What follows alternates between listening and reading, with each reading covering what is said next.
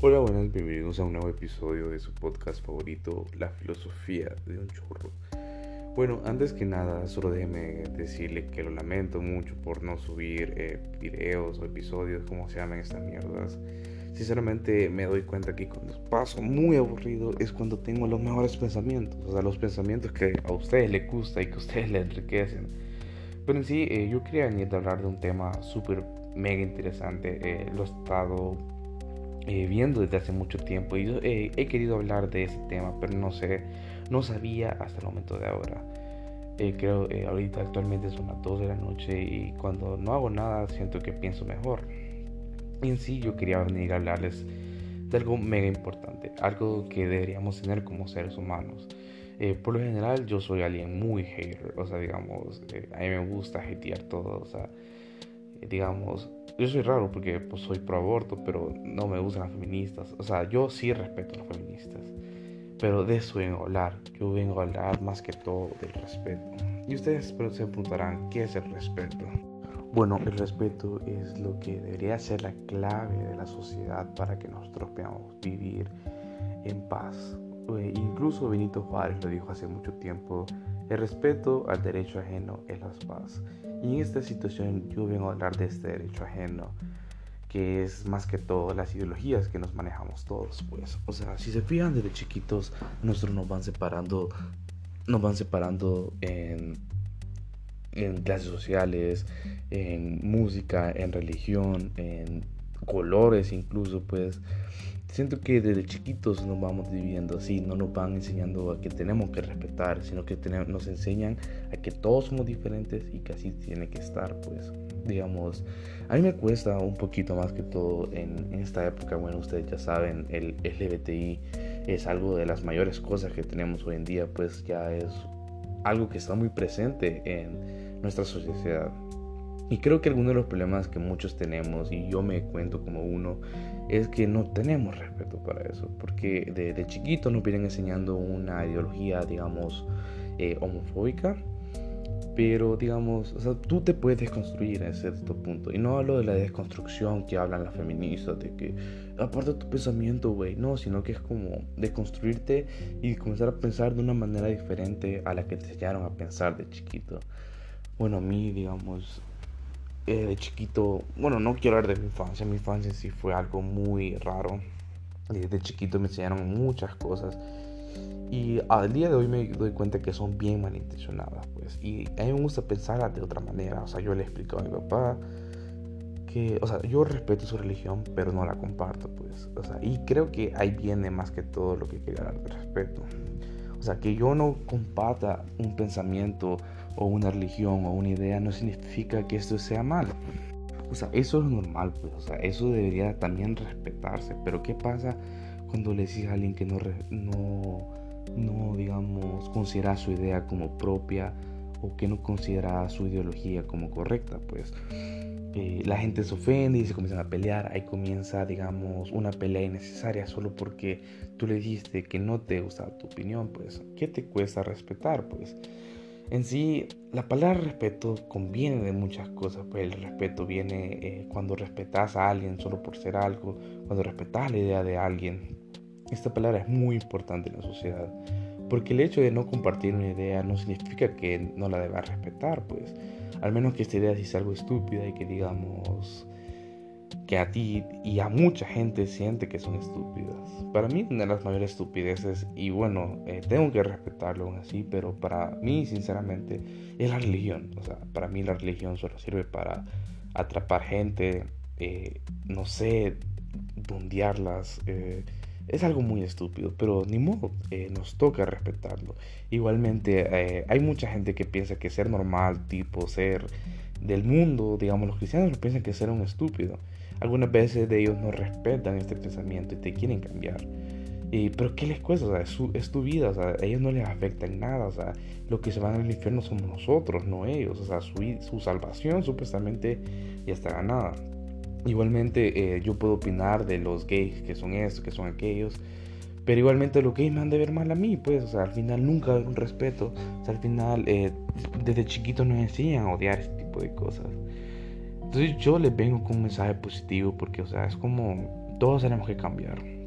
Y yo ya no pienso como antes. Sinceramente, esta cuarentena me ha ayudado mucho a pensar de diferentes temas y también de diferentes cosas que rodearon mi vida. O sea, creo que esto del LGBTI eh, es algo muy raro. Para mí es muy raro, sinceramente. Pues eh, a mí siempre me enseñaron de que hombre con eh, hombre con mujer, así exactamente. Pero o sea, sinceramente eso de ser gay y ser lesbiana viene de hace mucho tiempo. Ya que agreguen sus demás mierdas, tipo ser medio bisexual, que solo te gusta un sexo, eso ya, no sé, ya no viene el tema. Pero ya, si hablamos de las bases del LGBTI, que sería el transexualismo y todo eso, o sea, incluso lo he hablado con amigos y ellos me dicen de que en verdad en sí esto es una, es como una condición eh, cerebral o una condición hormonal o algo así que se llama... Bueno, sinceramente no me acuerdo del nombre, pero ese no es el punto. Pues el punto es de acá que yo vengo a hablar sobre el respeto. El respeto es algo muy importante en nuestra sociedad hoy en día y es algo que se debería aplicar en todo y en todo aspecto de tu vida deberías respetar a todos. Mm, como, eh, no sé, o sea, siento que de chiquito tenemos esa motivación de querer odiar a los demás, pues, o sea, yo de incluso de chiquito yo pensaba que los católicos eran malos, porque supuestamente para los cristianos ser católico es malo, mis papás siempre me dijeron de que los católicos eran gente que fumaba y bebía y que solo eran religiosos porque sí. Pero al final te das cuenta que no, pues al final es lo mismo que ser cristiano, la misma estupidez. O sea, para mí eh, ser religioso es una estupidez, sinceramente, pero eh, ahí viene lo que es, o sea, tengo que respetarlo porque no comparto esa idea, pero sí la respeto. O sea, tampoco me voy a poner a pelear con alguien que cree en esto. Simplemente me guardo mis pensamientos para mí y así todo mejor. Porque ¿qué pasa cuando hay una confrontación verbal o una confrontación por escrito? Ahí comienzan los problemas. O sea, si todos, cada uno, no guardáramos lo que pensamos solo por respetar el, pensamiento de la otra persona, les juro que Twitter ni existiera la verga. Porque de ahí comienzan todos los desvergues que sabemos de Twitter. Solo porque alguien piensa de una manera diferente o, de, varias personas piensan de esta misma manera y otro grupo de personas no piensa de esta manera y las quiere rechazar, de ahí comienzan todos los depergues. Entonces yo vengo a pensar, o sea, yo me puse a pensar hoy, ¿por qué existen los depergues? ¿Por qué existen las guerras? ¿Por qué existe el egoísmo? También porque existe eh, la, clase, la división social, la división también de colores, división de todo. O sea, desde chiquito tenemos una gran división. Y es por no respetar eh, digamos, eh, las guerras son algo que nosotros venimos desde hace tiempo, pues no es algo que es nuevo. ¿Y qué pasa con las guerras? O sea, solo por no respetar una tierra, se hacen el desvergue. O sea, ya ven, todo se soluciona con un simple acción. Respeto. Y no me hagas con la mamada de, ay, pero yo tengo libertad de expresión y yo tengo todo el derecho para eh, expresarme. Sí, pero, o sea, tú tienes libertad de expresión pero tú también deberías eh, observar y analizar si eh, esta opinión que tú vas a dar será algo bueno o será algo malo. O sea, algunas veces siento que sí estamos en, nuestra, en nuestro derecho de defender nuestras ideologías, pero también de una manera muy respetuosa y de una manera muy sostificada. Pues no le vas a decir a alguien como eh, sin argumentos. O sea, tú tienes que argumentar a tu bien. O sea, no tienes que ir con un simple estúpido meme diciendo, como yo, mucho texto o cosas así, pues. Eh, porque en sí, eh, cuando le puedes contestar a esta persona de que su pensamiento también es un poco erróneo, pero que o sea, pues, esta persona no va a dejar de cambiar este, este pensamiento solo porque vos elegiste. O sea, es la perra mamada más estúpida que, que alguien ha pensado. Que solo por ofender a alguien o por decir que esta persona es estúpida, esta persona va a cambiar de su ideología. Obviamente no, pues, porque, o sea, esta persona ya tiene bien detallada esa ideología. Y bueno, yo creo que em, solo quería hablar de esto, quería despejar mi mente.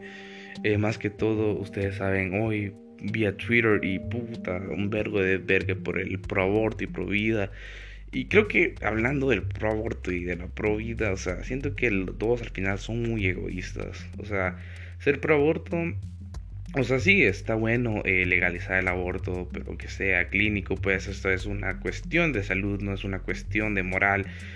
Ni es una cuestión de ética, pues es una cuestión de salud. O sea, yo he visto los casos, incluso acá en El Salvador es algo muy feo eso de, de, no ser abortado. Pues. O sea, no me refiero a que maten a los niños, pero o sea, incluso...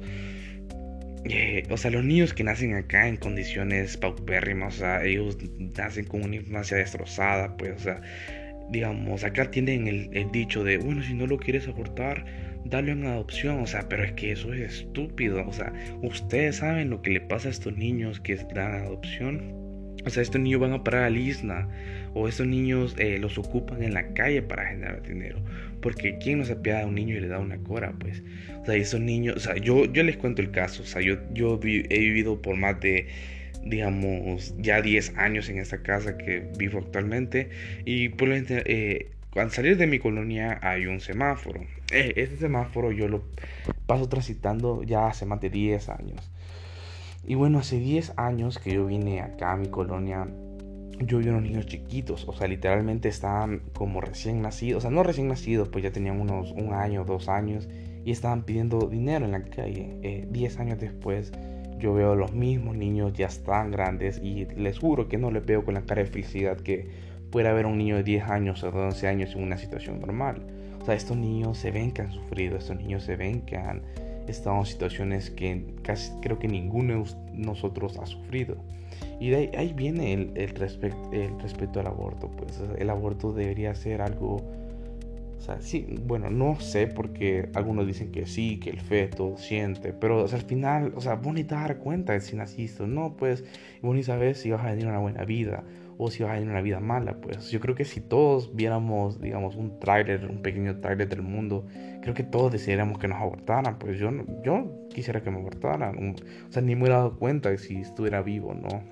O sea, al final porque tu existencia es algo bien nulo, tu existencia solo depende si estás eh, vivo o no, pues es, es algo muy, muy, muy como simple, así a lo visto, o sea, y también ser pro vida, o sea, eh, ser pro vida es más estúpido aún, pues, porque los pro vida están luchando por algo, y más si sos pro vida y sos hombre, o sea, no, no, no desacredito que seamos hombres, pues yo soy hombre, vale verga, pero, o sea, ser pro vida y ser, y ser hombre, o sea, es, estúpido, pues, porque va a defender algo que vos ni siquiera le estás dando la vida, pues, o sea, la mujer tiene, o sea, creo que la mujer acá tiene todo el derecho de hablar de este tema los hombres no tenemos eh, ninguna condición para hablar de este tema, pues porque ellas son las que sufren, ellas son las que tienen el parto. O sea, nosotros solo eh, ponemos la semilla, pero en sí no, no, no, no tenemos opinión de esto. Yo creo que deberían abortar todos, sinceramente. Bueno, entonces, eh, muchas gracias si llegaron a esta parte del episodio. Sinceramente, no sé si les va a gustar. Eh, espero que les guste. Hay un saludo a Cristian Siriani, un gran amigo, un gran gay. Te amo, más. No sé si escuchas este podcast, pero bueno.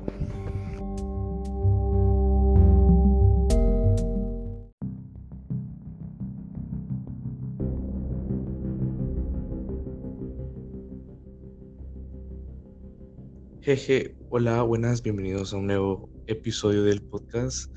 Eh, de su podcast favorito llamado La filosofía de un churro. Eh, escuchen, hoy vamos a hablar de un tema súper interesante, un tema bastante chido que me ha llegado y espero que a ustedes también les guste. El tema del día de hoy nos lo va a hablar nuestra invitada especial de hoy. Eh, su nombre es Pola Fontes y bienvenida a mi podcast, Pola. Hola Diego y Bienvenidos a todo ser que nos escucha al otro lado de la pantalla. Em, como dijo Diego, yo soy Pola Fontes y me desarrollo en la rama de artes plásticas y visuales. Uh, sí, ahí a lo, como ven a la Pola es una gran artista, yo me acuerdo eh, cuando la vi una vez en un, ¿cómo se llama? En, un toque de, ajá, en la red, fue, fue un toque de como trans y ahí está la man. Yo, yo la había conocido de antes, pero ese día fue la primera vez que me la encontré de hace bastante tiempo. Y fue súper tripiante ver su pintura, porque era como algo bien astral, algo bien tipo, bien espiritual. Entonces me llegó. Entonces, no sé, Paula, si nos puedes contar más acerca de tus pinturas, acerca de tu filosofía, eh, qué, sos, qué haces. Bueno, como ya había dicho antes, me desarrollo en la rama de artes plásticas desde muy pequeña. Y es que una de mis inspiraciones para entrar en todo este mundo, para hacer lo que hago y lo que sé, fue mi papá. Y es que verlo haciendo cuadros con yeso pastel todas las tardes y sus invitaciones a observar lo que hacía, em, fue lo que me dio como esa intriga, ¿sabes? Para entrar dentro, dentro, valga la redundancia, de todo esto. Y em, así fue como empecé, ¿sabes? Y luego que una Navidad recibir como mi primer kit de de arte, pero no la típica pintura de dedo que te daban de niño, sino un kit pro, ¿sabes? Como el papel especial y todo. Fue como mi motivación. Aclarar también que eh, yo soy autodidacta en todo lo que hago. Nunca he ido a ningún curso, ni a clases, ni absolutamente mm. nada. Ah, y a veces está mal, ok. Pero a veces me abstengo incluso de ver como tutoriales de las cosas. Porque me gusta descubrirlo por mí misma, ¿sabes? Uh, qué interesante. Fíjate que yo soy todo lo contrario y sí me cuesta entender por mí solo. Pero no, qué chido eso, fíjate. O sea, nunca había. Pues, no conocía algo autodidacta, pero o sea, yo veo tus pinturas. Yo pensé que ya habías tomado un curso o algo así pero pues, súper chido. Es divertido. La gente piensa que sí, ¿sabes? Y a veces me preguntan como, hey, ¿a dónde fuiste para ir? Y yo digo, no, no he ido a ningún sitio, pero yo creo que algo clave, ¿sabes? Es como la perseverancia en las cosas. Y esto ya lo he dicho más de una vez es estar practicando todos los días. Esto no significa que vayas a tomar un canvas todos los días y hacer una pintura diferente. Puedes tener tu sketchbook y ahí puedes ir practicando porque así te vas conociendo em, lo que te falta mejorar. Vas como practicando pinceladas, conociendo en qué te desarrollas mejor, qué es lo que más te gusta te gusta más el óleo, el acrílico, la acuarela. Uh, no, sí, fíjate que yo para la pintura sí soy malo. O sea, yo te contar una anécdota.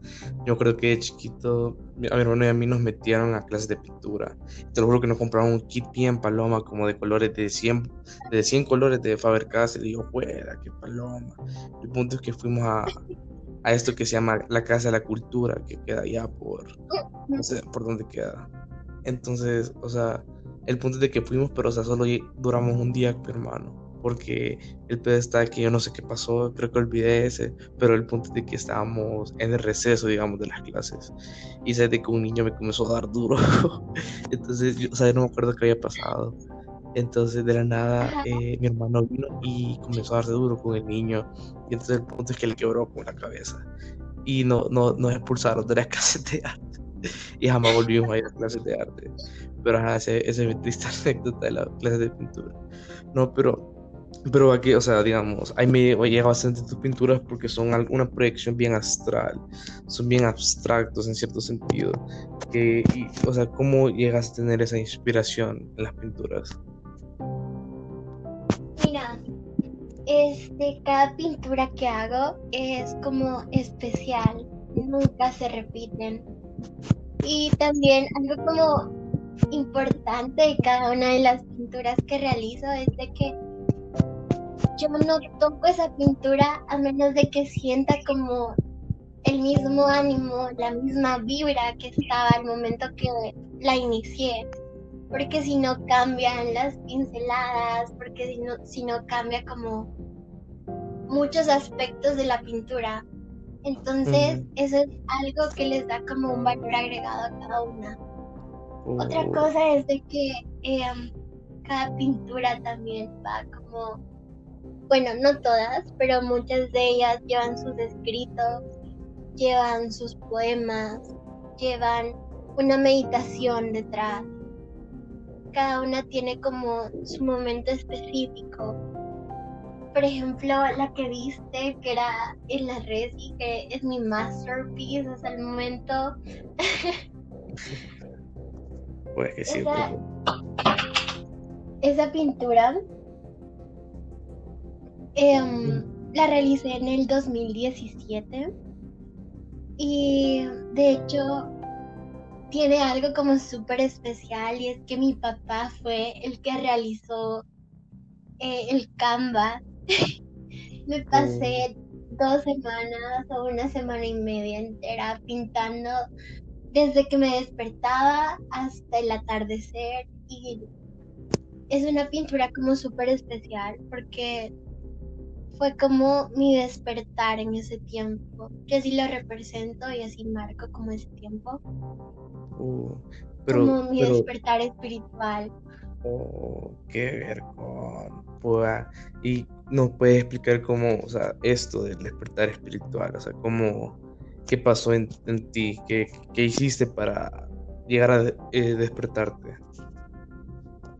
Fíjate que yo creo que algo que influyó mucho en, durante ese tiempo era como la gente con la que me rodeaba, el amor con el que vivía. Pero aparte de toda esa plenitud, creo que también era como un día de la nada. Esto es algo interesante, realmente no te puedo decir cuándo empezó exactamente mi, mi despertar espiritual, pero eh, me acuerdo que estaba en Uguate, en la casa de mi papá, y eh, em, un día en la tarde solo me levanté de donde estaba, creo que estaba en el sillón, me puse mi ropa más cómoda y me fui a la par de un árbol. Me acuerdo que me puse a la par de ese árbol y solo me senté y empecé a como callar el ruido del, mundo, de lo que estaba alrededor. Y me empecé a escuchar a mí misma. Dentro de esas primeras meditaciones también me pasó algo como súper especial. Creo que eso es como de las cosas que nunca, nunca se me va a borrar. Es el sentir tan presente esta, meditación es como súper importante para mí porque también es de las que marcó un punto. Esta ya fue en 2018. Y es que em, estaba meditando un día porque luego de, esos sucesos en 2017, sí lo agarré como una disciplina, ¿sabes? Era como meditar eh, todos los días, hacer yoga todos los días Em, pero no lo veía como una obligación, sino más bien como descargar todo lo malo y recargarme de energía. Sí, sí. Entonces, este, esa tarde en 2018 estaba encerrada en mi cuarto. Em, de hecho, me sentía súper mal ese día, no, no me acuerdo qué había pasado, pero Eh, solo me encerré en el cuarto, empecé a meditar. Eh, para ese tiempo ya compraba mis inciensos. Era un incienso de mirra que tenía todavía, me acuerdo. y, y nunca me había sentido tan presente, tan plena y tan llena de amor como en ese momento el hecho de sentir Qué bonito. una presencia externa a mí abrazándome, ¿sabes? Llenándome de amor y diciéndome que todo está bien. Oh. Yo lo consideré en ese como el universo, Dios, aquel gran sol, como le quieras llamar. Creo que cada uno tiene un nombre diferente, pero al final siempre es aquella divinidad más grande que vos y yo. pero, ajá.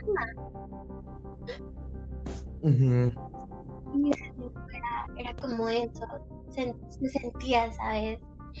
Entonces, algo como súper interesante. uh, no, qué, qué chido, fíjate. Esa fíjate que yo no he llegado como a ese punto de meditar, fíjate que yo siento que digamos, yo los cambios de mi vida, tipo, creo que voy más despertando más conscientemente, pues. O sea, digamos, a mí lo que me gusta son las películas, las películas que generan una, ¿cómo se llama? Algún mensaje, algún mensaje de cambio. Y o sea, y fíjate que eh, eh, es chivo ver cómo el ser humano se puede desenvolver en diferentes actividades y todas llevan como que a la, digamos, a una conciencia, a que vos estés consciente de tu alrededor, que vos estés consciente de, de todo, pues que ya no, no seas alguien que es sumiso, sino que alguien que sabe por qué suceden las cosas o sabe, o sea, está feliz, está feliz de la vida, cosas así. Pero digamos, ¿qué, ¿qué, le recomendarías a alguien que quiere comenzar en esto, que quiere comenzar a tipo meditar, hacer yoga o tipo hacer un despertar espiritual, como tú dijiste? Mira, lo primero es hacerlo, tirate, tirate al mar aunque no sepas nadar. Sabes, en el camino aprendes no literalmente, pero ¿me entendés? Sí, sí. Em, tirate y empezar a nadar en, en esas aguas. Creo que también otra cosa importante es como empezar a tomar esa conciencia no tanto espiritual al inicio, sino también como la material.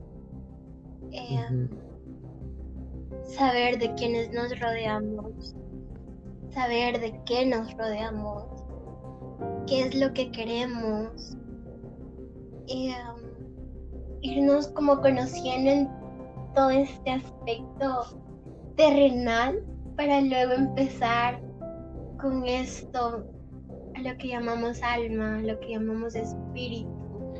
Y en sí una, una, un, lo siento por interrumpirte, una, una pregunta así. Yo también se la hago a bastante gente, pues, de tipo gente que conoce de este tema. Y o sea, digamos, ¿tú, qué, ¿tú dónde crees que se va? O sea, ¿crees en el renacimiento o qué pasa después de la muerte? Para mí, si, yo sí participo a el renacimiento. Yo digo, o sea, porque como dice, o sea, tipo la ciencia, ninguna, nada, o sea, nada se, el, ningún material se crea ni se destruye, simplemente se cambia de materia. ¿Qué opinas? ¿Cuál es tu opinión acerca de la vida después de la muerte? Mira, yo creo exactamente lo mismo. Creo que em, vivimos dentro de este ciclo de reencarnaciones hasta que al fin hemos tomado una verdadera conciencia, hasta que al fin hemos trascendido Em, que hemos cumplido nuestra misión dentro de, dentro de este proceso, dentro de nuestro plano terrenal, si lo queremos llamar así, para luego volvernos uno con aquella divinidad más grande, ¿sabes? Pues sí, sí, Feti, que o sea, que comenzas a diferenciar las cosas. Tipo, en mi caso yo era alguien que fue criado como con cosas cristianas, cosas cristianas evangélicas. de tipo, me, enseñaron, o sea, me enseñaron todo lo que tenía que saber y hasta me metían miedo, pues. Pero creo que llegas a un punto en tu vida de que tal vez llegas a comprender las cosas, pues. Y que, o sea, es cierto, o sea, antes yo creía que no, no esa pendejada de ser ateo. Creo que a todos nos pasa en un tiempo. más cuando estamos, estamos adolescentes. Pero, o sea, siento que llegas a un entendimiento de que vos no sos nada para el universo, pues tal vez tu, tu creación sea algo, un error, pero estás aquí, pues pero que lo importante acá es de que hay una fuerza, o sea, hay algo que nos une a todos, pues, y que tal vez esto sea como el Dios que le podemos decir, o a la fuerza superpoderosa que está allá afuera del, universo que desconocemos. Pero eh, después, o sea, también vos, vos, me contabas, creo que hace tiempo, que comenzabas a ver como que, o sea, cosas de los chakras o tipo las auras de las personas eh, no, no, sé si nos puedes contar como tu experiencia con eso. Te voy a contar un poquito con lo que estabas diciendo. Em, y es que es como un aleteo de mariposa, ¿sabes? Este efecto mariposa que solo un aleteo puede causar como un gran caos. sí, sí.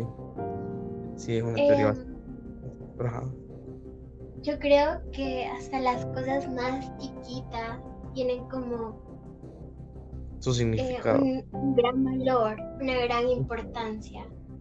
Porque hay algo que me lo decía una vieja amiga. Y es que tú sos una hormiga chiquitita, chiquitita. Es tan importante como tú. Y tú eres tan importante como aquel gran sol del que venimos todos. Porque al final sos un rayo de aquel gran sol. Para podértelo explicar de ese modo. Entonces al final todos tenemos esa misma importancia por igual. Y otra cosa de eso y en relación al tema de hoy, que es la totalidad de la conciencia, es que eh, pueda que yo ahorita esté consciente de mi dolor, pero que no sea resiliente con el tuyo. Pero en algún momento lo puedo llegar a sentir, ¿sabes? Porque todos estamos conectados dentro de esta red, dentro de esta maraña, ¿sabes? Eso es algo como importante de saber. Todos nos conectamos en algún punto, todos nos conectamos por algo, por alguien, por alguna situación o algo que está fuera de nuestro entendimiento. Y eso es algo importante porque al final del día te hace entender que, que todos somos importantes. Pues que, uh, qué, buena, qué buena enseñanza nos dejaste el día de hoy. Por la, fíjate que a mí me has hecho tripear, te lo juro, no tenés idea. O sea, qué bonito. Fíjate que, o sea, yo siento que eso es lo que nos falta a todo ser humano. Pues. O sea, tipo, el, el problema del ser humano en sí es ser egoísta. Es ser alguien que solo piensa en él mismo, o sea, digamos. Y, y siempre tratan de. Y, y siempre. Ajá, y si te fijas, siempre tratan de cómo separarnos nuestras diferencias. Pues. Desde chiquito, tal vez nos enseñan, nos enseñan que las otras religiones son malas, que otra gente es mala, pero al final todos somos seres humanos en sí, o sea, digamos, siempre nos van a intentar separar, pero alguien que tal vez respete a la otra persona, creo que el, el mayor, el mayor valor que puede haber en una sociedad es como el respeto, sea, y también todas las cosas que tocas de decir, pues, porque siento que si cada ser humano llegara a respetarse el uno al otro, respetar sus convicciones, respetar sus creencias, respetar como eh, eh, su esencia en sí, creo que no hubiera mucho problema en la vida. Pero qué, qué bonita reflexión nos acabas de dejar. Pero si querés, si, si querés, seguimos hablando de la totalidad de conciencia. Tipo, eh, Mira, algo que más sobre el ego creo que es importante porque lo que hablábamos con el, hecho de ser consciente. El ego muchas veces nos nubla como la visión, el panorama, y nos lo deja únicamente en un espejo en donde solo vemos el yo. No tenemos conmiseración por el otro. No vemos lo que está pasando el otro y únicamente o nos victimizamos o hacemos de menos al otro. Creo que el desapego de eso, el desapego del ego, es una forma de librarnos del sufrimiento. Em, el ego puede ser definido como el conjunto de atribuciones, creencias, valoraciones o patrones que una persona tiene sobre sí mismo y las personas que le rodean, el funcionamiento del mundo.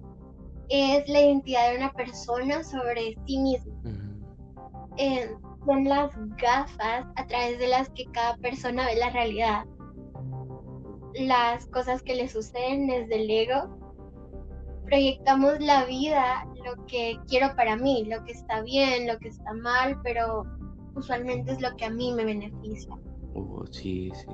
Lo que a mí me pone en ese escalón superior.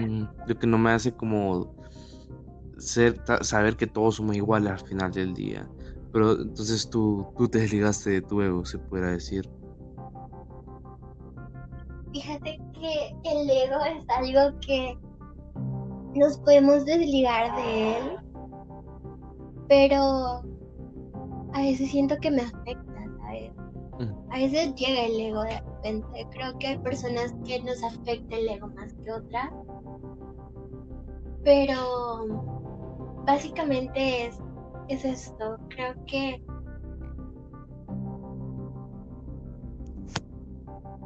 ego, el cual nos genera un sufrimiento innecesario y nos mantiene apegados a los narcisistas.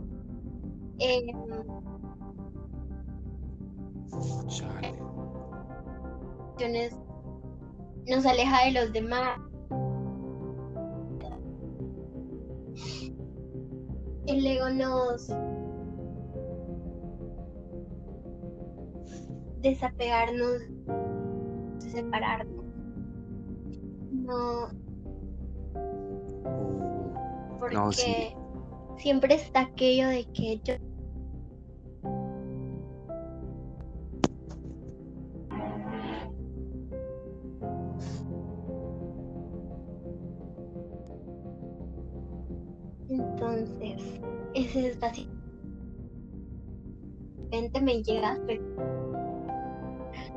humanos Chale, por sí, híjole.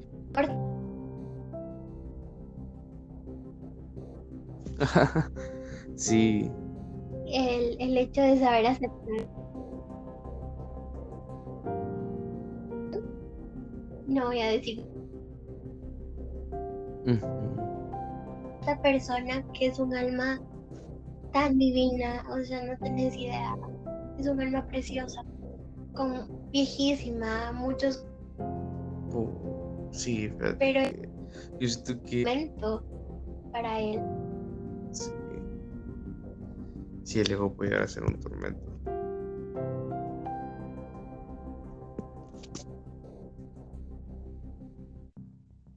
permite ese crecimiento.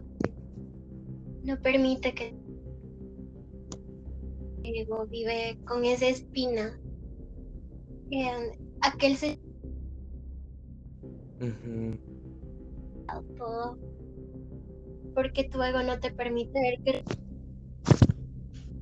Pues sí, no, sí, fíjate que yo siento que el ego al final es lo que nos mantiene a, a que nos despertemos espiritualmente, es como lo que nos retiene a todo, pues porque alguien que tenga ego es alguien que no se preocupe más que todo por su vida, pues tipo, o sea, esta gente no llega a comprender toda la vida, a veces, porque es como siempre se va a mantener en su zona de confort, o sea, es como va a estar ahí y nunca va a querer como investigar cosas, tipo meditar acerca de su vida.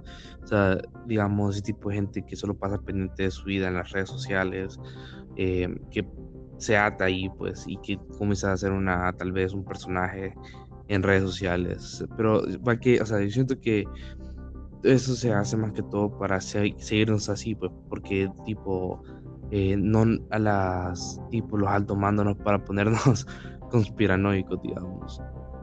Eh, nos, nos le gusta mantenernos como retrasados en cierta, en cierto aspecto, pues que no sé, que seamos tercermundistas, pero o sea, poca gente llega a comprender la vida en sí, pues poca gente llega a tal vez a comprender de que la vida no es solo tal vez, o sea, caras, vestir caro, pensar que tenés eh, estatus social o cosas así. Siento que la gente se comienza a buscar este tipo de cosas por aceptación y ellos no se están aceptando ellos mismos, pues, porque al final todos somos almas, o sea, tenemos libre albedrío, pues siempre al final hacer con nuestra vida o qué hacer con nuestras almas. Pero, o sea, ¿cómo, qué, qué opinas acerca tú de eso? Decías es de que, mira, si se Ujú, y aún así tener ego. ujú, Haz Sí, sí. El tiempo, esto es algo que no sé si la gente la ve. ¿Cómo? cómo?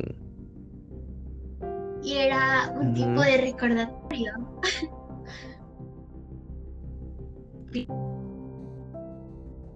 Existe el ego de yo soy un, un Em, o yo tengo más conocimiento sobre algo que tú. Entonces, también daña, también no te permite escalar. Y el color representa